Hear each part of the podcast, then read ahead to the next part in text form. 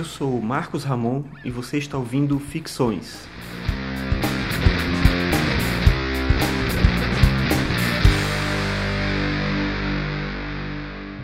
Esse é o episódio 21 e hoje eu vou falar sobre amor.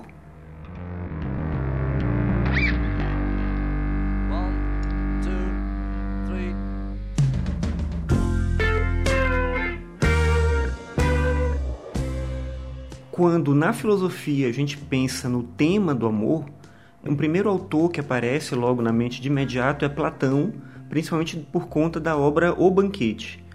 Esse livro, esse diálogo que tem como tema Eros, tem como tema o amor, nesse livro Platão defende uma ideia de amor como falta, como frustração. Então o amor, na verdade, é desejo e é desejo de algo que não se tem. É desejo daquilo que a gente não possui. E isso tem a ver com a origem de Eros. Eros, da forma como é, Platão defende isso através de Sócrates no livro, Eros é filho de Poros, a riqueza, e Penha, a pobreza. Por isso, a pessoa que ama, ao mesmo tempo que herdou algo do pai, que é o ímpeto para a vida, que é o desejo de, de se lançar para a vida, a alegria de viver, a pessoa que ama também herdou algo da mãe, da pobreza, da falta, da necessidade. Então, o amor ele é desejo de beleza, ele é desejo de bondade, mas ele implica necessariamente uma falta. De certa maneira, isso está bem aliado com a própria ideia do conceito de filosofia. A filosofia, sendo o amor à sabedoria, ela é também o desejo daquilo que a gente não possui. Então, o filósofo não é aquele que detém o saber, mas é alguém que deseja o saber e que talvez nunca venha conquistar isso. Então, essa concepção de Platão, que se reflete não só na ideia de filosofia, mas numa ideia de concepção do ser humano como um todo, é uma ideia ainda bem recorrente no sentido da gente pensar a, o, o, amor, ainda mais no sentido dele mais é, imediato, de paixão, como algo que envolve sofrimento, que envolve dor, envolve, como eu disse antes, uma certa frustração por não conseguir, é, por esse indivíduo não conseguir sentir completo é, por não possuir aquilo que ama.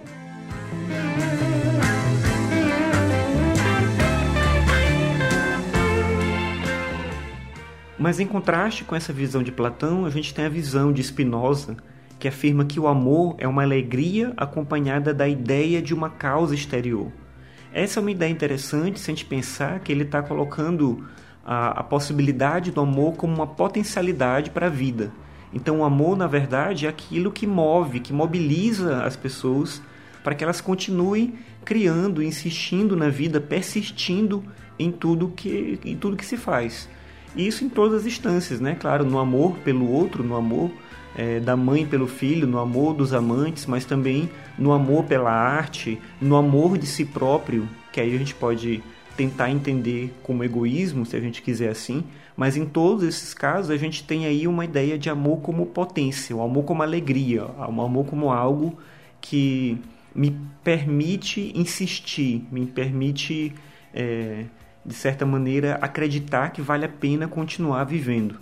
Sem amor, a vida seria mais tranquila, ela ia ter menos problemas.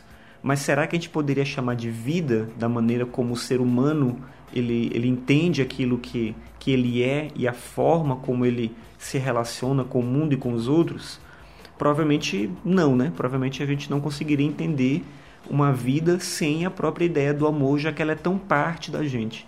E aí é interessante perceber nesse conceito do Spinoza justamente uma tentativa de, considerando que o amor é algo inevitável, encarar esse amor como algo alegre, encarar esse amor como uma potencialidade para a vida. De certa maneira, isso, isso se alia também com o, a expressão que Nietzsche utiliza para falar sobre a condição da existência humana, que é o amor fati, o amor ao, ao destino, amar sua própria vida.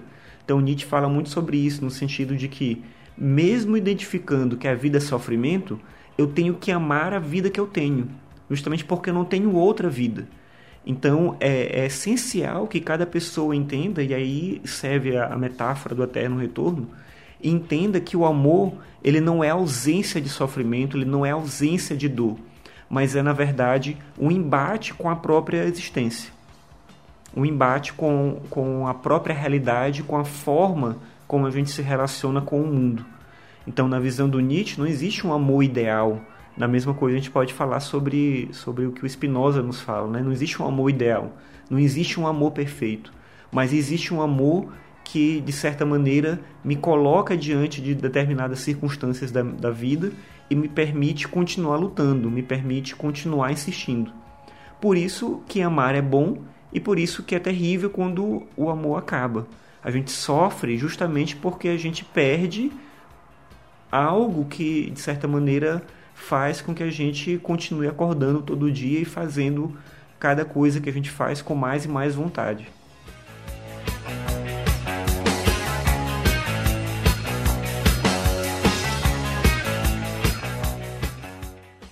Um outro filósofo que aborda o tema do amor é Schopenhauer em um texto que chama Metafísica, a Metafísica do Amor.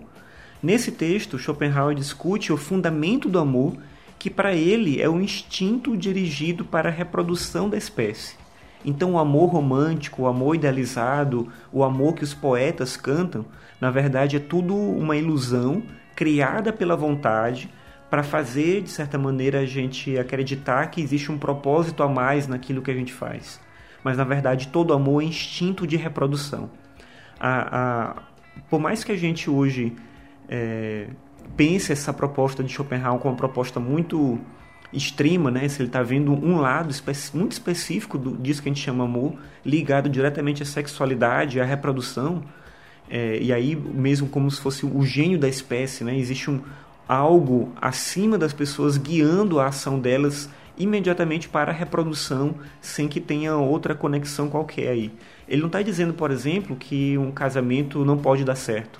Mas o que ele está dizendo é que a ilusão de que o amor existe é, na verdade, uma ilusão criada pela vontade e, claro, né, através da, da razão humana para tentar entender esse ímpeto que a gente tem a gente não consegue explicar.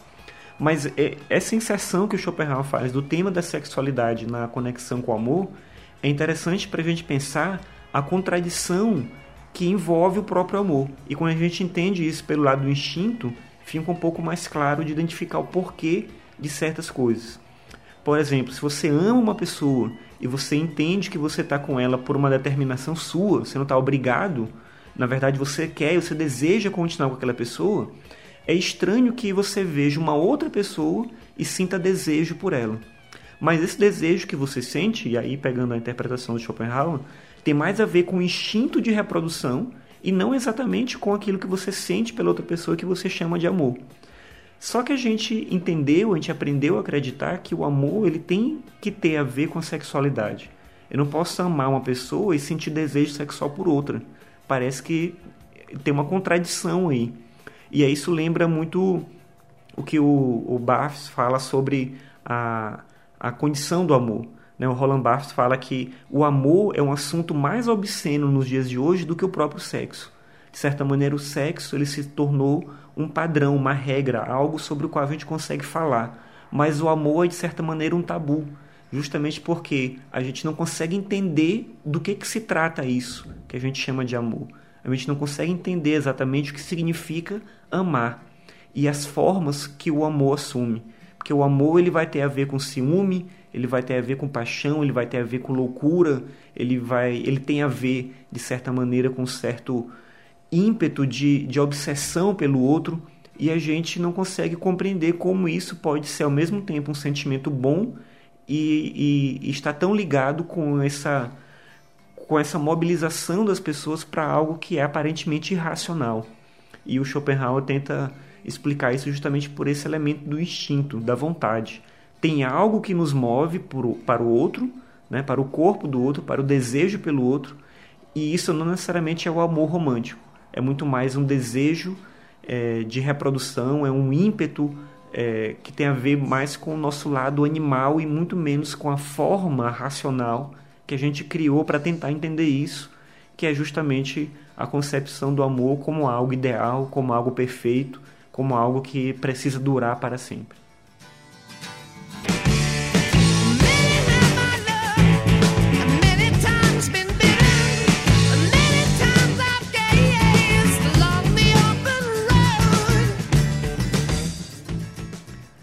Obrigado por ouvir mais esse episódio. Esse foi o episódio 21 sobre amor. No próximo episódio eu vou falar sobre felicidade, sobre o que a filosofia e o que os filósofos discutem em relação ao tema felicidade. É, e eu peço que se você acompanha o podcast, gosta desse trabalho, que você deixe um review no iTunes, né? classifique lá o, o podcast para que mais pessoas possam ter a possibilidade de, de ver e conhecer esse trabalho. E peço que você acesse também o meu site www.marcosramon.net barra podcast.